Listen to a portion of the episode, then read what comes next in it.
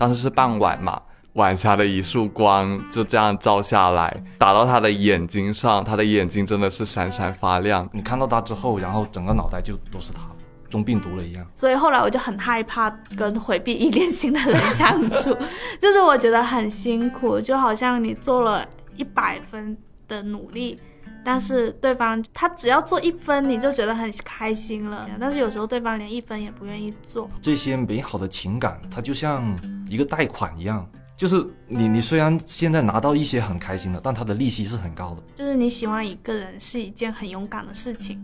然后勇敢是永远不会丢脸的。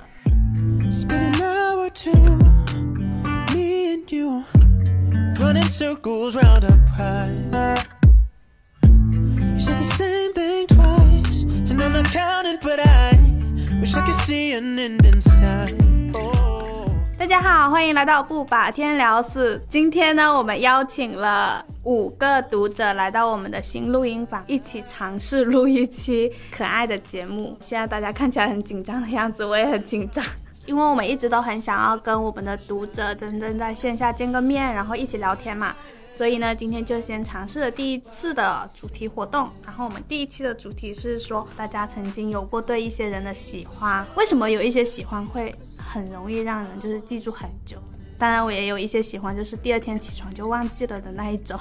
请大家先介绍一下自己。大家好，我叫阿德，我来这里也是为了分享一下我一些故事吧。Hello，大家好，我叫 Toby。其实这一次为什么来到参加这个活动，我觉得有点缘分吧。然后因为是在群里面正好看到有这么一个活动，有这么一个消息是什么报名，然后我就点进去看。大家好，我叫海星。我因为是大概半年前开始听 What You Need 这一期节目，也是被这个节目大家很随和的聊天所吸引了，当然还有仙草很可爱的声音，很想见一见大家。Hello，大家好，我是大颖。嗯，来这里主要是想要参观一下我求你的新办公室。嗯，呃，大家好，我是咖喱。然后，如我的名字，我真的很喜欢吃咖喱。然后我这次参加活动是因为就是平时上班觉得很无聊，或者是觉得生活没意思，我就听我求你，然后我就会觉得哎，生活好像很有意思了。大家也有准备自己的故事吧？如果我其实有点忐忑的，就是我在想说，大家会不会真的很愿意分享自己？就是喜欢过谁谁谁这样子比较内心的故事在这里，我自己也会分享我的故事，虽然可能有一些你们已经听过，但是我会努力分享一些你们没有听过的。然后就是我觉得这是一个交换我们彼此心里话的过程。第一个问题是，当我们说到说呃对有一些人的喜欢是印象深刻的时候，你们脑子里面冒出来的那个人是谁？会冒出一个什么样的画面？我想分享的第一个画面。就是我喜欢的人，我们是因为在辩论社认识的。其实说起来会有点那种电影的感觉，就是我们一起在饭堂的那个食堂的窗边一起讨论辩题，一起在写稿子的时候，当时是傍晚嘛，晚霞的一束光就这样照下来，打到他的眼睛上，他的眼睛真的是闪闪发亮。就是在之前，可能我们在交流之间也是有很多的，就好像会谈到三观呐，会谈到一些大家喜欢听的歌，我们都很喜欢听 Taylor Swift。就是在那一个点，就突然感觉哇，他在发光诶，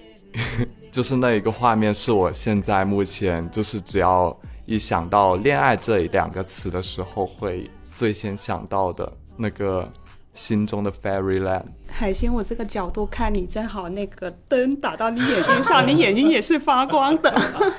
我知道，因为他在说他喜欢的人，所以他的眼睛也会发光。第二位想分享发光，我是阿德。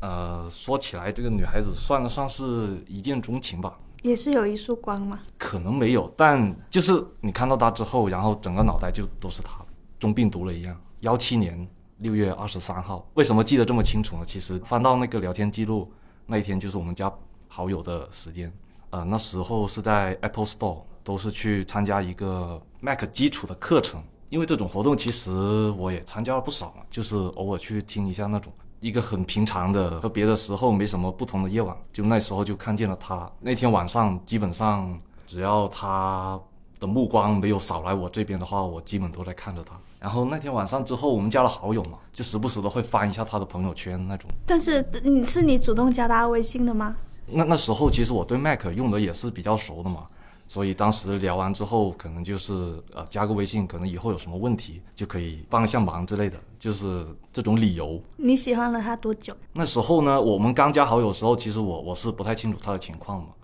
然后后面聊着聊着，好像是后来就出来见了一次面嘛，然后那时候他提到了某人，然后我我才知道他那时候是有对象的，那时候那种感觉慢慢就褪去了嘛。他幺九年、二零年的时候就过得不太顺，就看到他分手了，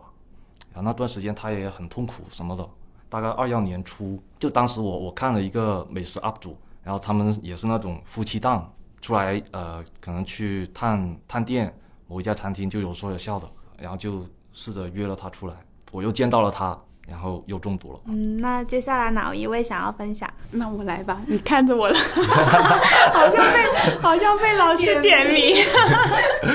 其实我这个印象最深刻的，可能是因为啊、刚结束吧，然后可能也是对我影响，我觉得会比较大的一段感情。呃，我想起他，可能更多的是一种比较遗憾，或者是可能有点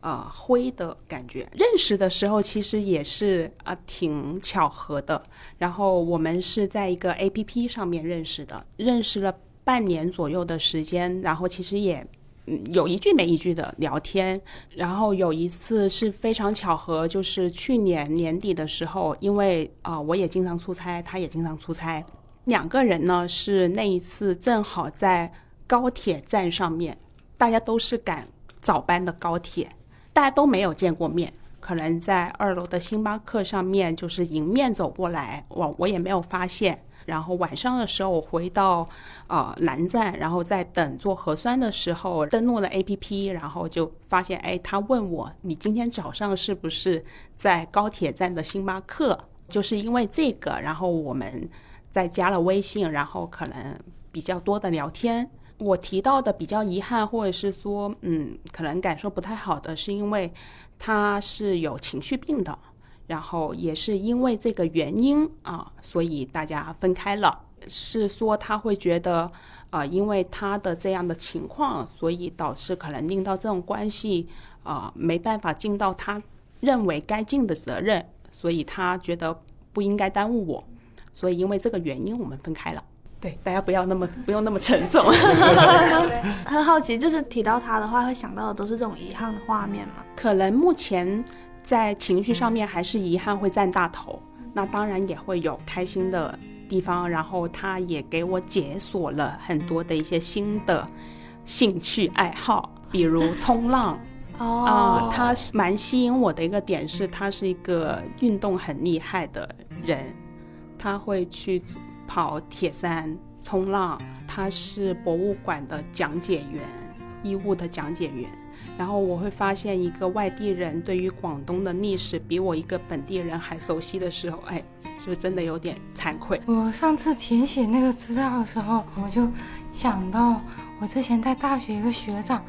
他有一个很小的举动很吸引我，因为我当天穿了比较短的裙子嘛，我们打车去目的地嘛，然后他给我开了车门，我刚坐进去的时候想要挪一下，砰的一下那个门关上了，然后他就坐到前面去了，就是那个举动让我觉得说，哦，他有照顾到我的这种小细节。我个人就是从小到大就没有很多人会照顾我这样子嘛，哪怕是开车门这种事情，也是我给别人开的嘛。因为我可能以前也会，就是很容易被这种很小的细节打动到。对我是个特别细节控的这个人。阿德，阿德有一种哦，原来女生喜欢这个。是的，是的。请问一下阿德或者海星，你们有没有就是注意我我刚才说的这种细节？会有做到一些，呃，比如说我们出去玩呐、比较晚的话，男生们是一定要确定每个女生就送到她的家楼下，就是确保她回到家是没有问题的。这一个其实也是我从我的姐姐她从她的经历里面就是她给我讲，他们班的男生也会这么做，所以这也是就是在我们认识的人出去玩的话，我们都会这样子约定，就是男生们一定要安全的把女生们送到宿舍楼下或者送到家楼下这样子。很遗憾，我从没做过这种事。确实有待进步，而且我身边也没有姐姐什么。对，我想起我有一次跟我朋友一起骑自行车回家的时候，然后他就会骑着骑着，他就会绕到外面，他就说你骑里面。他说其实这个东西是我初中的时候，我在那个中学生博啦，就不知道你们以前有没有看过，就是以前我们念初中的时候有一个很火的杂志叫做《中学生博啦，然后他就是他在上面看到就是。呃，有个女生喜欢上一个男生，是因为那个男生就是每次骑车或者走路的时候都会说你你走里面，然后他就说当时感觉所有看了中学生不来的男生都学会了这一点。嗯，那最后一位就是问卷的问题是你喜欢的人嘛？然后我想了很久很久，有没有哪一个男生在我心里留下很深的印象？然后我实在是想不起来，最后我想到了一个虚拟的。哈利波特，但是大家都分享那么多人，那我还是说一下现实的人吧。就现实的人，如果要说，那肯定要说我现在的老公，因为我已经结婚了，就是愿意嫁给他，是因为啊，可能有点重口啊。接下来，就是有一次，我早上起来，就是我去卫生间嘛，结果我不小心把马桶给堵了，然后呢？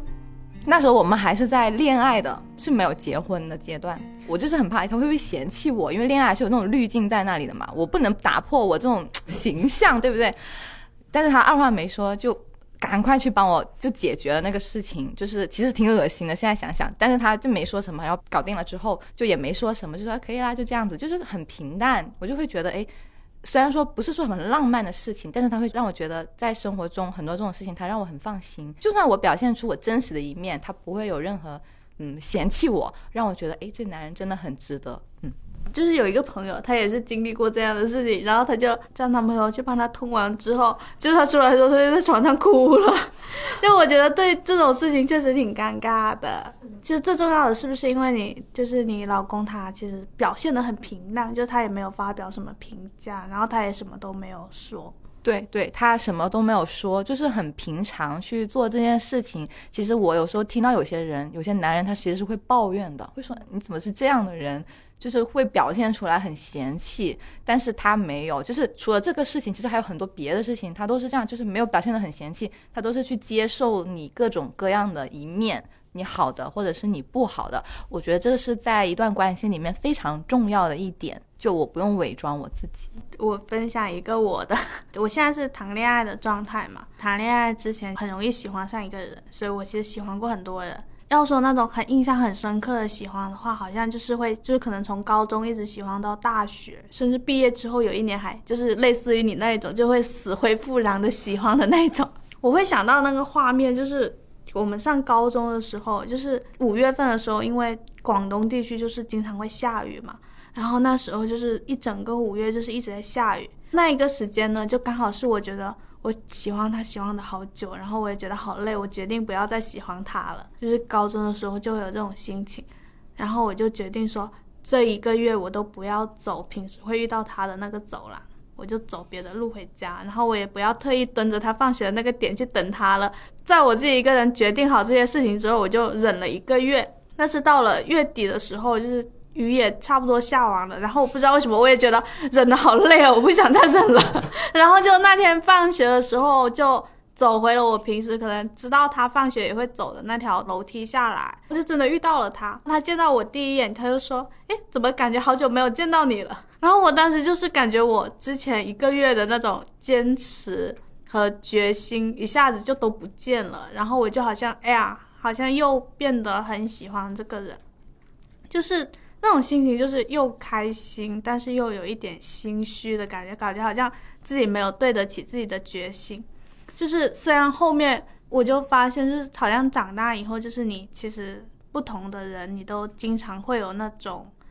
呃，可能很喜欢很喜欢他的时候，但是会有那种印象很深刻的喜欢，就是一定是有一个瞬间是你告诉自己说，哦，我下定决心不要再喜欢这个人了。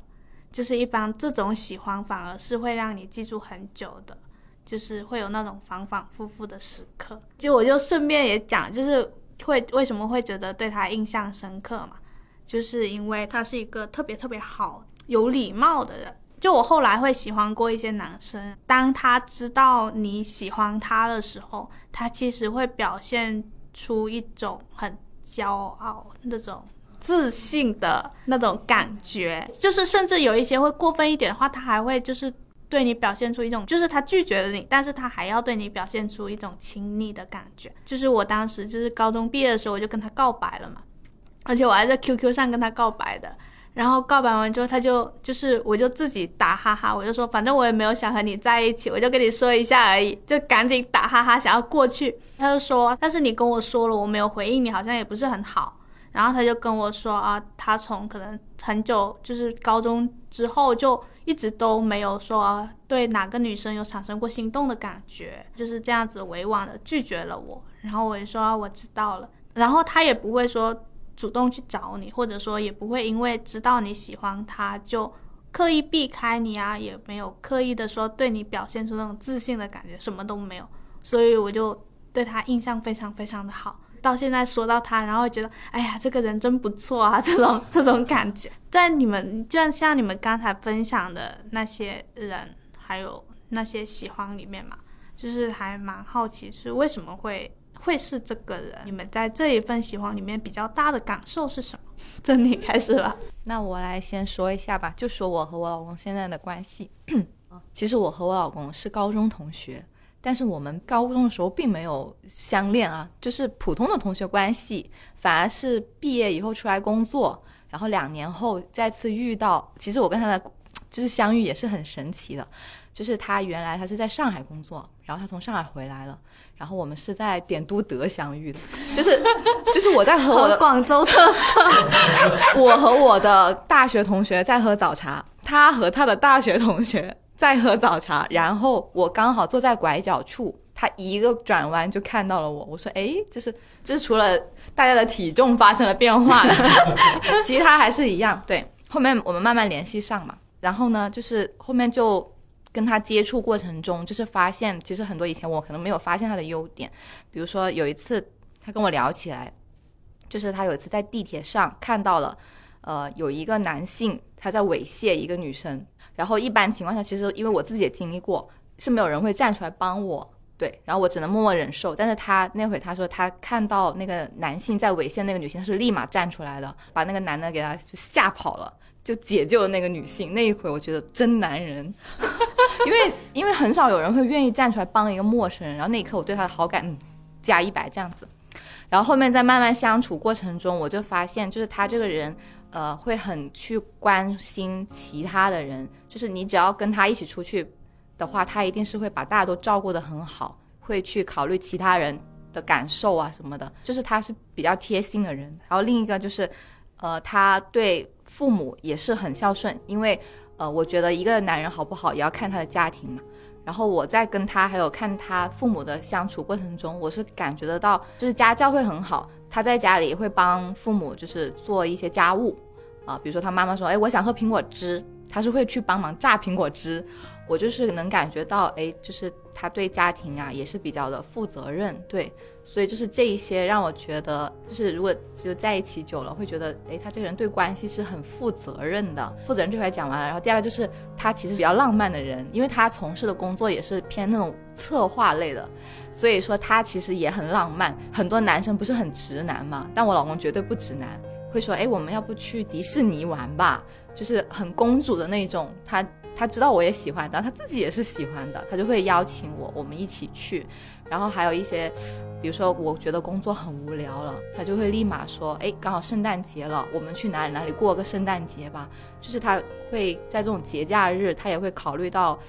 怎么让女生去开心。还有就是日常生活中也是会想办法，就是让。我们的生活变得有趣，就是有些人说结了婚以后会不会很无聊？其实我看起来就并不会无聊。我已经结婚差不多两年了嘛，但是我觉得我过得还像和情侣一样，就是该约会约会，对，所以我觉得就挺幸福的。好幸福啊！我也好羡慕。对这个人吧，很巧，只是当时在那个阶段，大学就是对爱情的向往，就那种憧憬感吧。然后突然间有一个人就是符合我预期的，然后还超出我预期的人出现的时候，他那些举动就会让我觉得，就是一下就戳中我。当下那个情境下，他的出现刚刚好解脱了我想要找对象这种期望挂在他身上了嘛。因为他比我大两届嘛，当他毕业的时候，我们也就没有再联系了，后面就是普通朋友。你有跟他表达过吗？没有，但是他在毕业的时候给我发好人卡，我觉得挺好的。我当时也知道，就是他毕业后，他要去那个城市，跟我要去的不可能一样，就是不太会有交集。可能我是一个风象星座，然后我会像仙草一样，就是哎，其实很容易会喜欢上一个人，可能就会相对比较感性一点，就是哎那一刻感觉到了 就喜欢上了。以前的话没有说太多的一些想法，但是呃认识了他之后，其实我一样，我我也喜欢很有礼貌的。男生，然后认识了他以后，会发现他身上会有很多是我喜欢的点，同时也可以令到我有成长的、我欣赏的一些点。然后包括到现在，其实我也很喜欢他。呃，在这段关系当中，其实可能大家前面两位提到的，更多的是说，哎，对方有很多点会令到我觉得他很好。然后这段关系令到我比较深刻的是说，因为这个事情，所以令到我自己有一些思考吧。是因为其实呃这段时间就自己其实 emo 了很长的时间，那可能是天气不好，可能是工作，包括自己的生活，然后再加上这段感情的一些原因，然后很长很长时间，大概有一个多月吧。然后我觉得我几十岁人了，好像都没有 emo 过这么长时间，因为我。跟我朋友说，我都是，我觉得我自己是一个很大大咧咧的人，我情绪来得快，也走得很快。如果是我真的非常不舒服了，然后我会一个人去旅行，我会一个人去，有点自虐的那种，我会去徒步，我会去骑行，啊，就是我希望可以短暂的逃离我现在的这些环境，因为我不需要应应酬任何人。然后，呃，有一次我跟我一个很好的朋友聊天，因为这个事情来聊起，然后我那个朋友就说，其实，啊，你一直都在就是扮演着一个太阳花的角色。当时问了我一个问题，我想了好久。他当时问我说，你有没有什么事情是令你非常难过的？就是一提到的你就会哭。然后我想了好久。我说我我也是回答他说我说我就是大大咧咧的性格，好像并没有太多什么，就是都不上心的。然后他就说嗯，你要学会释放你自己的情绪。可能很多时候过往的我都是选择逃避，都是呃自己出去玩或怎么样，选择忘记他。但是这个事情为什么会令到你这么难受？你以后怎么避避免它？你是？自己可能在当下的时候是没有释放出来，所以你不知道有什么点是令你非常难受。包括问到你，你也没办法提起来，就是哎，我还是会哭，那个点还是会令我很难受的。所以他他会说你要学会释放自己的情绪，可能因为这个会对你以后会有好处。你不能一直的这样的压抑的自己，你不能一直的把它盖住、盖住、盖住。你一定要学会释放，然后你未来才可能会，就是可能会更好。就是因为这个事情跟朋友聊起来，然后朋友会给到我一些这样的建议，所以其实我现在自己也会有去啊看一些相关的资料，或者是我有去听会上那个颂钵，就是音疗那个颂钵，因为我很喜欢那个声音。对，觉得很舒服，因为我我也很有同感，就是因为我之前也是一个不会释放自己的悲伤的人。我记得就是我以前有一个学心理咨询的朋友，然后他就经常会问我一些事情的时候，然后我就会跟他说我不记得了，说我不知道。就他会问说啊，比如说啊，当时就是这个人他离开你的时候，你你是什么样的感觉？哎，那你自己是回想起了什么吗？如果说我不记得了。现在就后来有发现说，哦，这一种伤心、难过或者哭的情绪，其实是很容易被逃避掉的。我自己去做心理咨询的时候，心理咨询师有跟我提到一点，他就说，可能是因为我的童年记忆里面有一部分是，就是我觉得我哭出来或者我表达我的难过是没有人在意的，就是可能有过这样的经历，就是我可能哭了，但是我爸妈没有理我，然后或者他们不在家，或者他们在吵架。我就会觉得说哭是没有用的，然后长大之后我就会隐藏起哭的情绪，就是我现在就会反而去在意自己，比如说我最近可能要搬家了，然后我觉得我就是很伤心，就会去想为什么我会这么伤心，就是我不会去避开它，我就会去想我为什么会这么伤心，我是因为什么，我就会去这样子去思考这些东西，然后反而觉得这样子好像会好很多，就是。当你真的去思考你为什么伤心，然后你真的去感受那一份伤心的情绪的时候，不会一直在你身上挂着，它就反而可以结束。我自己的感受是这样子。对，就是可能想，呃，还是让我自己可以回归到自己本身当中，回归到自己的情绪当中。我面对这些开心，反反正其实我遇到什么事情的话，我呃基本都会。自己花时间去尝试呃解构这一个事情，就比如说托比他可能遇到一些伤心的什么的，然后我可能就会自己花时间，呃想这个事情他当时的场景，然后他的来龙去脉，我我不知道这个说的对不对啊，但这个就是辩证的去看嘛，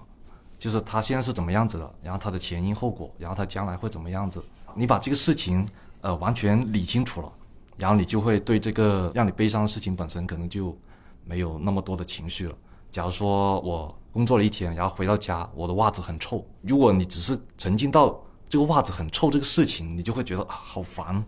但你知道啊，这个袜子我穿了一天了，有点汗，很臭也是正常的。但很臭，我怎么办？我把它脱掉，泡水里，等一下洗掉。然后我知道怎么去解决，然后我对这个事情可能就不会那么的烦。那我要咨询一下，就是其实我有一个困扰。是友情方面的，就是我有个很好的闺蜜嘛，然后她现在去了深圳，然后我们已经很久不怎么联系。就是其实每当我想起她，我会有点难过。我觉得，哎，我那么好的朋友，她陪伴我度过很多我不开心的时候，不知道为什么就渐行渐远。我每当一想起，我觉得很难受。但是我可能就会跟自己说，啊，这又没什么，就是可能就长大了嘛，就是这样。但是我每当想起，我还是难受。要洗袜子，我的意思是，就是你要去联系你那个朋友，就是你要给他发个微信。因为像他刚才举的那个例子嘛，就是他不是坐在那里说啊，我不要去想我的袜子，而是说我要去把我的袜子泡在水里面。因为我也有过这样的时候，就是我觉得哎，有哪个朋友渐行渐远了，然后会觉得说，哎呀，反正长大之后友情都是会变淡的这种嘛。但是好像有一些友情其实是可能因为大家真的价值观什么的变淡了，但是有些是因为没有联系，就是其实你主动去表达一句。就是你觉得说，比如说你可能你们认识很久，然后你看到一个东西，你想到他，那你就直接发给他说，哎，我看到这个东西，就是想到了你就好了。或者是你在网上就是逛淘宝的时候，然后看到了一个很可爱的东西，你觉得很适合他的，然后你是直接给他买。就是我觉得这种就是很好的一些就是维持友谊的方法，就是真的要去动一动，就是去做一点事情。然后也不用说每天都聊天或者经常联系什么的，但是久久的这种小小的联系，它会一直就是你们之间就不会完全断掉。就好像刚刚谈到和朋友之间联系这一点，我好像恰好是就是不敢去跟别人联系的这种情绪困扰的受害者。我好像也是有经历了很多一些，就是可能从以前某个时期有经常联系，天天在一起。就是回课室，然后回宿舍一起去食堂吃饭。但是到后来，可能，嗯，就是微信，也就是可能也就稍微点点赞，但是也不是每一条都点。然后后面也基本上没有联系，可能最多同学会会见一下，然后 say 一个 hi 这样子。但是其实我会觉得这样子很可惜，但是又不知道怎么去改变，好像。不知道从某个时刻，可能是突然之间，大家就是分开了。中学这一个阶段，到了大学之后，不知道怎么就没有联系了，也会让我感到比较可惜。而且我也是讲到我自己也是有一点点嗯，就是忧郁的那种情绪的状态。我的情绪其实是比较像那种就是回避依恋型人格，然后这也是目前我所有的情感状态中所出现的，我觉得是我的一个可能是问题，是我最大的一个困扰。但是在对我来说，呃，我之前印象最深刻的那一段感情之中，对方就是给我特别多的一种关联和连接。他也就是无论什么事情也会想要跟我说，看到什么好看的，今天的太阳好好看，今天的云好好看呀，然后他就拍一张照发给我，这样子，然后就是跟我开始一直聊天，然后。虽然说高中其实是我们当时不让带手机的，但是我们都偷偷的在在有空的时候，就是互相的，就是发信息，然后一发发个半个小时 这个样子。包括现在的话，我也已经渐渐的，就是能够跟我的朋友，就是除了工作，还有一些。其他的必须要接触的事情之外，就是突然之间像一个 bug 一样，就好像发一些奇奇怪怪的消息给想要发的人。对你刚才说，就是让你觉得印象很深的那个喜欢，是让你有那种很强烈的连接感的。就是我也挺有共鸣的，就是不知道为什么你有一些人，你喜欢他的时候，你会一直觉得离他很远，你好像。始终都感觉不到，说你触及得到他的内心，你感觉不到这一点的。然后我以前也喜欢过就是回避依恋的人，在那个过程里面，我就会感觉我很辛苦，就是就是好像游泳一样。虽然我不会游泳，就是我很想要游到他的靠近他的心里面。然后我自己的习惯就是哦，我想要去看到你内心是什么样子的，那我就先给你看我的内心是什么样子的。后来觉得说好像有一点点不是很好的地方，就是。就是我很想要看到他内心是什么样子，然后一直不断的给他看我的内心，然后我就一直给他说很多我心里的想法，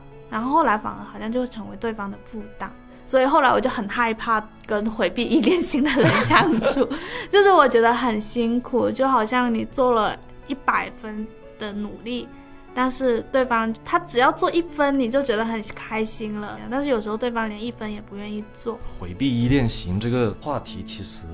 我可能有挺多话可以聊的，因为你是吗？是的，我我其实很清楚，呃，就是当你喜欢一个回避依恋型的时候，那回避依恋型他他到底是有什么感受？然后就像仙草说的，你呃向他游去，但永远也碰不到。然后曾经一个也是，呃，他可能就像就是隔着一层玻璃，你能看到那个人。但其实你你就怎么也碰不到他，就是那种感觉。但在回避依恋型的角度看来，或者他的感受就是这些美好的情感，它就像一个贷款一样，就是你你虽然现在拿到一些很开心的，但它的利息是很高的，就是他会给那个回避依恋型，他会有很沉重的那种情绪在里面，就会让他觉得背负着很重的东西，然后他他他也会觉得很累。至少我我我这么经历下来，然后我走到现在嘛，我我大概我我只能，呃，看到一个解决办法，就是那个回避依恋型的人，他得意识到他自己有这个问题，他心里面也有一股力量，能够呃想要去改变这个事情，内外配合，就外面也得有人去配合他。是的，所所以这个事情确实挺难的，要不是真的有什么特殊理由，也不是很喜欢的话，放过他也放过自己。现在开始劝所有，就是如果你真的喜欢一个回避型依恋的人，小心这个贷款。对，小心这个贷款。我当时在跟那一个回避依恋型的人相处的时候，到了后面结束的时候，就我有看一些书什么的嘛，因为我自己是那种以前是那种焦虑型，我现在是安全型了。其实我现在很安全，就我就看到说，焦虑型的人就很容易被回避型的人吸引。因为它很容易会让你感觉到一种熟悉感，就是你反而会被那种呃，你要很强烈的、很执着的去靠近他，你要付出很多努力去靠近他那种熟悉的感觉吸引，然后你就很容易被就喜欢上回避型的人。有一阵子我就怀疑，我就是自己给自己下定论，就是说，其实就是因为像你说的，对方可能在我身上，他对我的喜欢没有大到让他产生出一股力量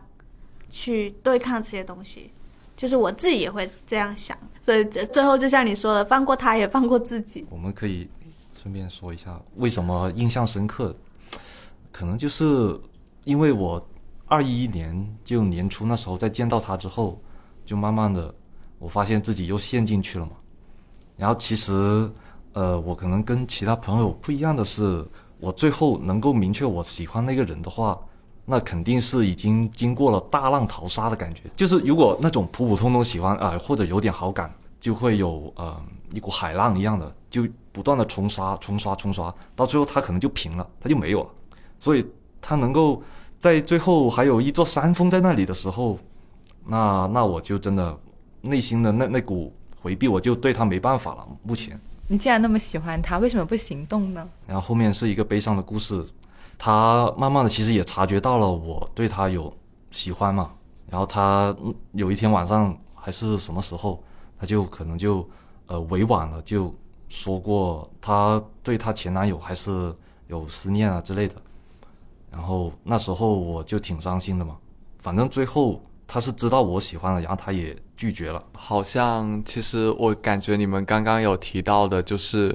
呃，就好像回避依恋型人格，就是太太容易被他吸引，或者说接触，就是深入这样子的沟通交流。但是其实就是从我这个角度的话，我会觉得，就是我作为这样子的一个人，就是跟你们想法真的会有一点不太一样。就好像刚刚仙草说到你。刚刚好就是想要跟一个人接触，想要不会游泳，想要奋力的向他游过来的时候，但是就好像如果我作为那个对方被接受的人，可能我会希望就是你给我一杯就是清甜的水，但是你好像是像一个巨大的海浪一样向我涌过来，然后我就会感到有一点害怕，然后就是没有理由的，就是想要往后面跑，然后想要缩起来。就是可能，可能我也不太清楚为什么会这样，可能是因为以前并没有接触的那么多，就突然被这样这么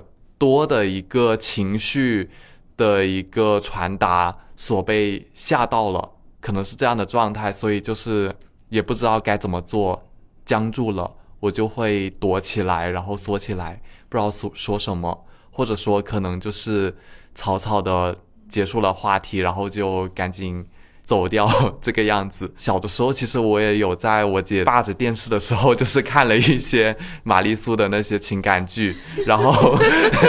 就是让我很印象深刻的是，他们男女主角啊，一般都是会相爱相杀嘛，然后就是各种吵架，然后他们又会互相的思念，然后会互相发消息，主动的又联系，这样子来来回回。但是的话，对于我来说，可能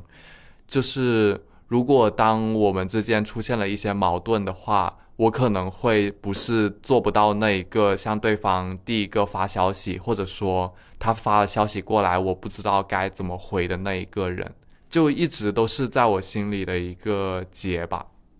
就是我也不知道，这确实可能也会伤害到一些和我以前关系很密切的人，但是可能当时来说，就是对我一直也是头脑一片空白。也不知道该怎么做，然后现在也会有一点内疚，成为自己的心结。但其实如果现在想的话，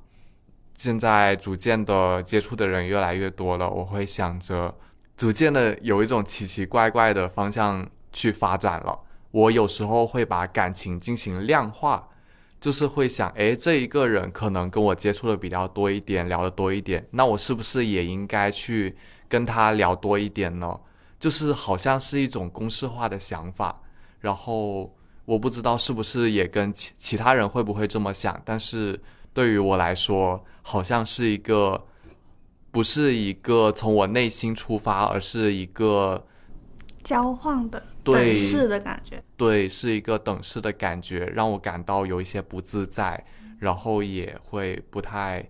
嗯。也是很疑惑吧？为什么我该这么？为什么会这么做？为什么我不能像其他人一样，好像能够很自然的说出一些生活中的小事啊？就是就是大家这样的交流这样子，但是我会可能会想要都是集中在一些工作，比如说，哎，你这个辩题准备的怎么样了？你的稿子写完没有啊？要不要我们一起写？然后才进行线下的见面。不然的话，可能我不会想说，哎，你有没有想吃那个酸菜鱼？我们一起去吃酸菜鱼吧。就这样子可能会让我感到啊，我的手在抖，我的手机我摁不出去那个发送键，这样子。我有身边的朋友跟我讲过，就他们就是就是是那种不会闲聊的人，有点这种感觉，就是我不知道怎么跟喜欢的人聊天。我记得我那时候就是还在他旁边手把手教他，我就说我就说你今天不是喝了一杯很好喝的咖啡，跟我就是他很好喝吗？那你就把这杯咖啡拍了照，然后发给他说这个东西超好喝，我请你喝。可能因为我自己是一个很也很爱闲聊，然后也很话很多的人，所以好像我就会就是感觉跟朋友聊天啊，或者是跟一个什么就是新认识的人去开启一个话题，就是很快，就好像好像会比较容易。然后你刚才说那一个回避人的想法嘛，就是你可能只是想要一杯水，然后我像一个海浪。就是其实我在我们后来分开的时候，他拒绝我的时候，他其实有讲过类似的话。然后我其实有想到，我前阵子看了一部，就是我前阵子看了一个韩剧，叫做《又是吴海英》，就那个女主她喜欢了一个男生，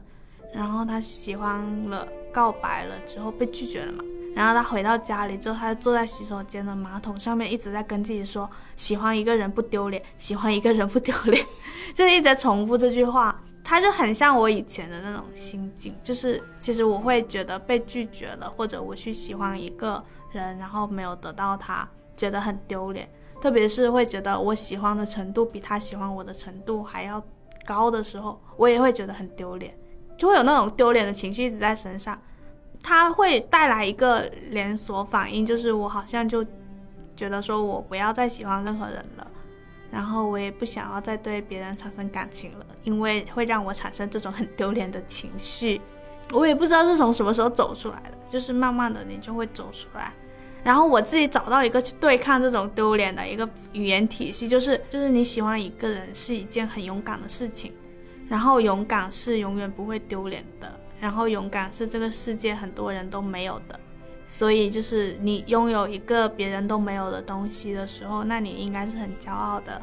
状态的。其实聊的是对一个人的喜欢嘛，那就是你们觉得那种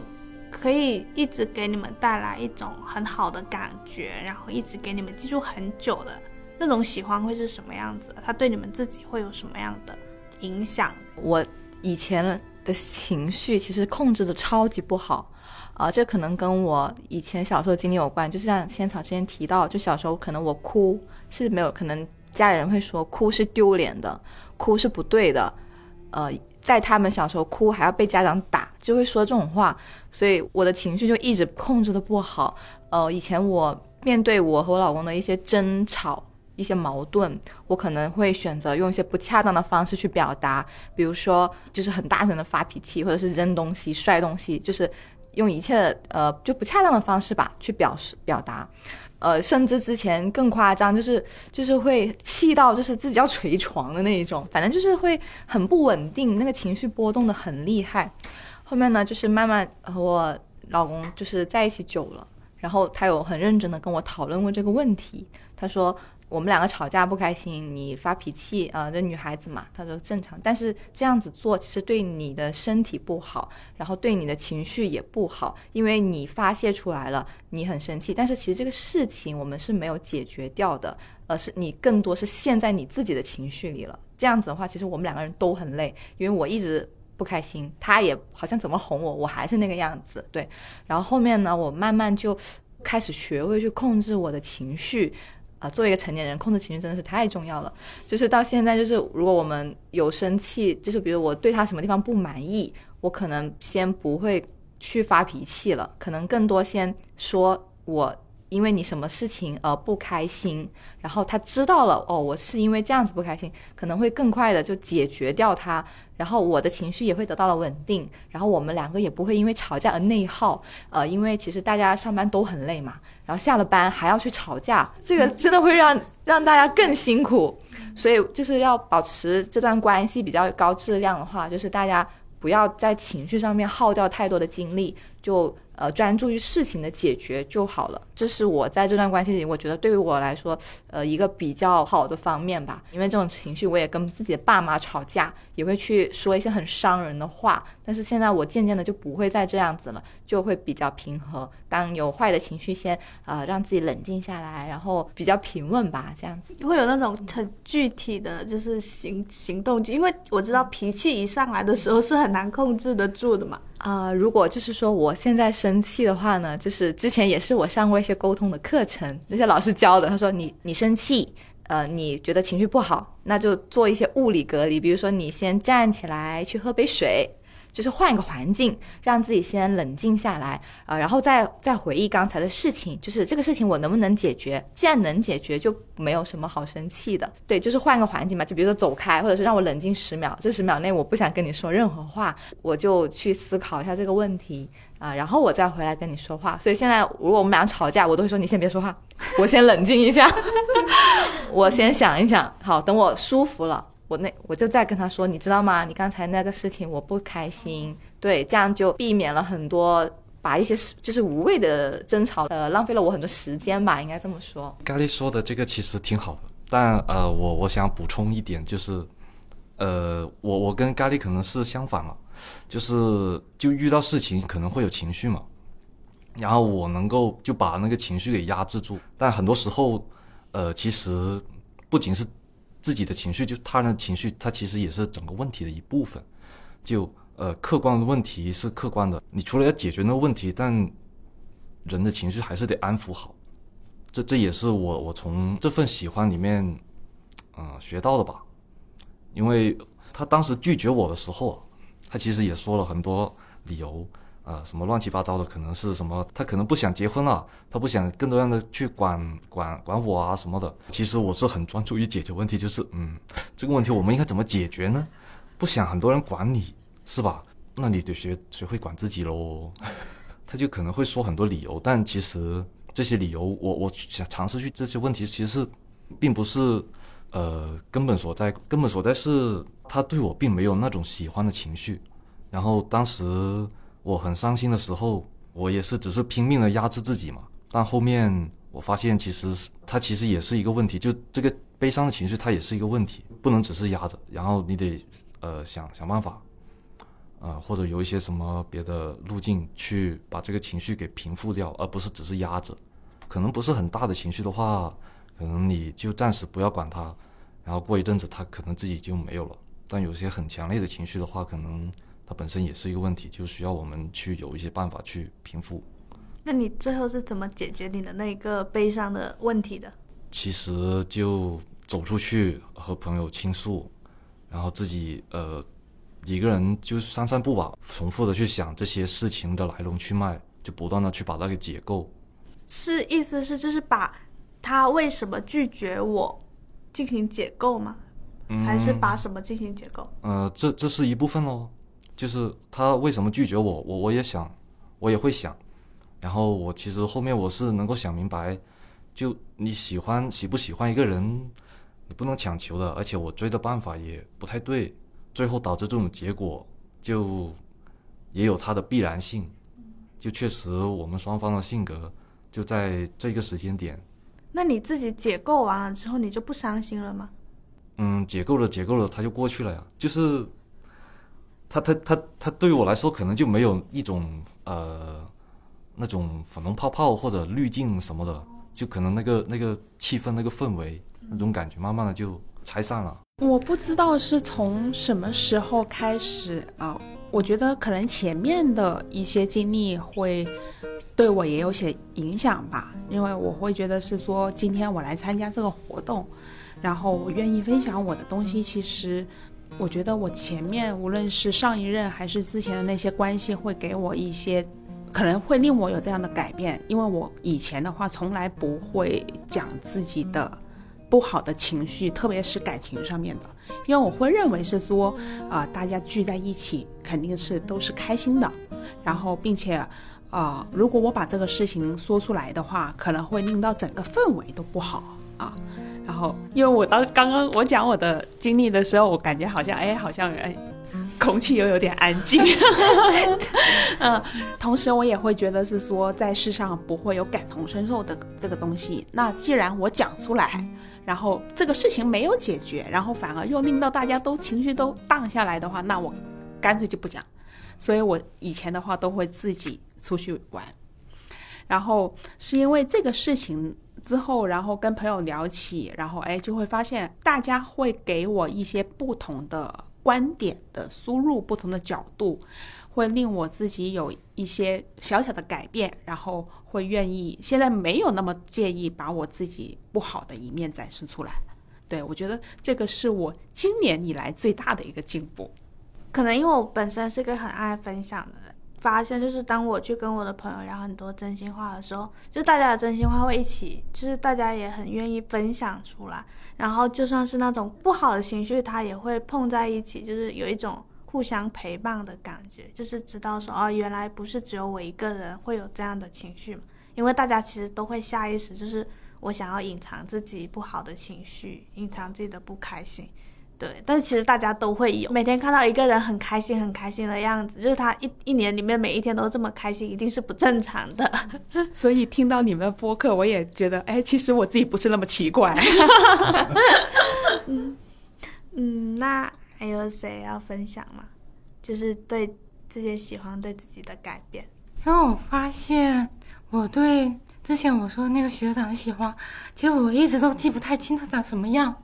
我最印象深刻是有一次我在图书馆回学校回宿舍路上看到他的背影，所以他那个背影是我记忆最深刻的那个点。就所以，我我后来就是当我们没有联系或者说别人问我说喜欢什么类型的时候，我有去回想那个时刻的时候，我发现其实就是第一，我对他印象根本就不记得人家长什么样，那我肯定不是。触动他颜值去嘛，然后我发现说他符合我预期的那种画面，就是我我见过一个人，他的那些应该长什么类型啊？他这种温柔的，然后绅士的，啊，我只想看到这方面。然后另外一方面，我选择无视。就比如我们肯定也有聊天嘛，一旦聊到一些价值观的东西，他一旦提出反驳，我就开始回避。就是我希望他在我心里保持一个我想要的样子嘛。所以后面我会发现说，在这种亲密关系中，不能我为他塑造一个形象嘛，肯定我是希望大家可以完全就是了解多多面的嘛，就是有那种要喜欢一个很具体的，然后很立体的人的感觉。对，不能我为他打造一个。对，不然就是好像那种喜欢，就是只是，就你不是喜欢他这个人，你只喜欢一个想象而已。然后像你也有提到，就是好像刚好你那个时候，你觉得自己很需要有一个喜欢的对象，然后不然生活就会很无聊，然后就会去塑造出这么一个形象。但这种我觉得还挺危险的，幸好你就是幸好你们没有 真的在一起，不然后面可能会过程里面会有很多失望或者什么。就是我我在最后分享一个我自己的一个感受，就是上我上一个喜欢的人，我遇到他的时候，我觉得说天呐，就是。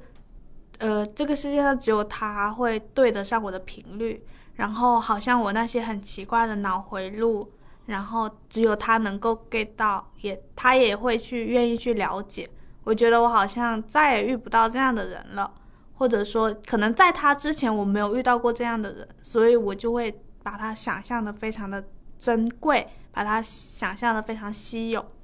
后来遇到我现在的男朋友的时候。就是我们一开始聊天认识的时候，我就没有觉得说我们两个是完美契合的，就是可能我们两个听歌的品味也不一样。然后就是虽然就是他也是学画画的，虽然他也画画，但是我也感觉我们两个好像喜欢的风格类型都不是一样的。因为他也是一个很直男的人，就是我就觉得他应该不会去了解到我的那些很奇怪的脑回路之类的，但是。我们后来在一起之后有一次聊天，就是我觉得那天早上起床的时候我脸很肿，我就跟他说我今天脸好就是很水肿，然后我就说怎么办，我的下颚线完全不见了。他说没关系，你的下颚线出去旅游了，他说像旅游的青蛙一样。然后我说那他会回来吗？然后他说他不会回来。我说那他会给我寄明信片吗？他说他也不会，但是他会给你寄一个小下颚线。那天早上就是跟他突然就是出现了这个对话之后，就是让我其实有在想说，一个很完美的人，他能够符合你的所有想象，或者说他能够很理解你，或者他是一个我们两个有某一种暗号可以对上的那一种人，其实是不是其实是不存在这样子的人的。然后你会感觉到那些暗号，只是因为一个人很喜欢你，就是可能他很喜欢你的时候，他就不自觉的他的频率就会往你的频率去靠近，频率就会越来越契合，越来越契合。然后我感觉我现在也是，就是